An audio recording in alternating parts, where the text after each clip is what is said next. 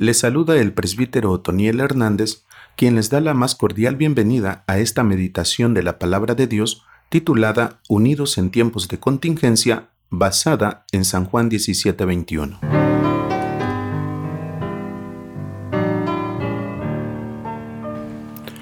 Es cierto que a causa de la contingencia por el COVID-19 no será posible que nos reunamos en el templo por algún tiempo. Pero aunque no estemos juntos en la adoración a nuestro Dios, lo cierto es que seguiremos unidos. La pandemia mundial que estamos sufriendo ha paralizado los comercios, ha hecho que se cierren fronteras, ha logrado que se cancelen vuelos y en nuestro país amenaza que la situación se agrave, generando así nerviosismo entre miles de personas. Pero algo que jamás logrará es arruinar la unidad de nuestras iglesias locales y de la iglesia de Cristo en general. Pues aunque no estamos juntos en un mismo lugar para adorar a Dios, seguimos como un solo cuerpo unidos en un mismo espíritu, esperanza, fe y bautismo, sirviendo en nuestras casas a un Dios y Padre de todos, el cual es sobre todas las cosas y por todas las cosas y en todos vosotros. Ahora bien, que la iglesia permanezca unida es la voluntad de Dios. Así como existe una unidad entre las personas de la Santísima Trinidad, Dios quiere que haya unidad en la iglesia de su Hijo amado también. De hecho, el Señor Jesucristo pidió porque la iglesia fuese una, cuando en su oración pontifical dijo, como tú, oh Padre, en mí y yo en ti, que también ellos sean en nosotros una cosa. Podemos, pues, estar seguros que, puesto que Dios quiere que su iglesia permanezca unida, Él mismo proveerá de todo lo necesario para que lo estemos. Pero se debe aclarar que esta unidad no es solamente la que emana de una buena relación entre los miembros de la iglesia, sino la que proviene de una íntima comunión con Cristo de manera que su espíritu es el vínculo de esta unión. Estar unidos a Cristo hace que estemos unidos entre nosotros también.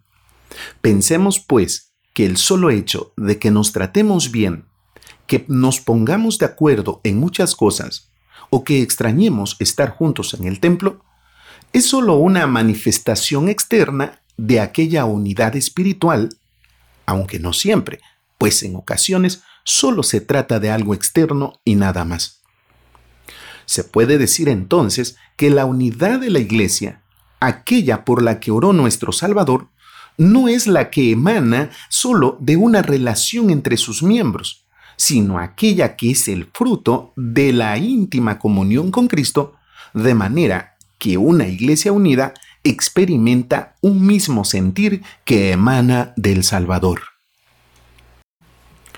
Ahora más que nunca, tenemos la oportunidad de fortalecer esta unidad espiritual en la oración, en la alabanza, en la lectura de la palabra y en la meditación. Al hacer esto con sincera devoción en nuestros hogares, hará que estemos en un mismo sentir, aunque no juntos.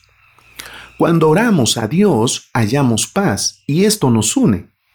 Cuando cantamos a Dios, hallamos fortaleza y esto nos une. Cuando meditamos en su palabra, recibimos sabiduría y esto nos une también, aunque no estemos en el mismo lugar. Por supuesto, esto no significa que debamos dejar de congregarnos. Al contrario, la unidad espiritual de la Iglesia, esa que emana de la comunión con Cristo, mueve a sus miembros a unirse en lo externo también. Esta es la razón por la que extrañamos estar juntos en el templo. Permanezcamos pues unidos como iglesia en estos tiempos de contingencia. No deje de tener comunión con Dios. Procure hacerlo en los horarios acostumbrados en su iglesia local. Reúnase con su familia para guardar el día del Señor en su hogar, en tanto pasa esta contingencia. Confíe además en el Dios soberano al que servimos, pero no lo tiente. Nuestra vida está en sus manos, nuestros días contados. Él sabe de qué tenemos necesidad y la suplirá. Guarde la calma, que ni una pandemia ni las puertas del infierno prevalecerán contra la iglesia de Cristo. El Señor le bendiga. Amén.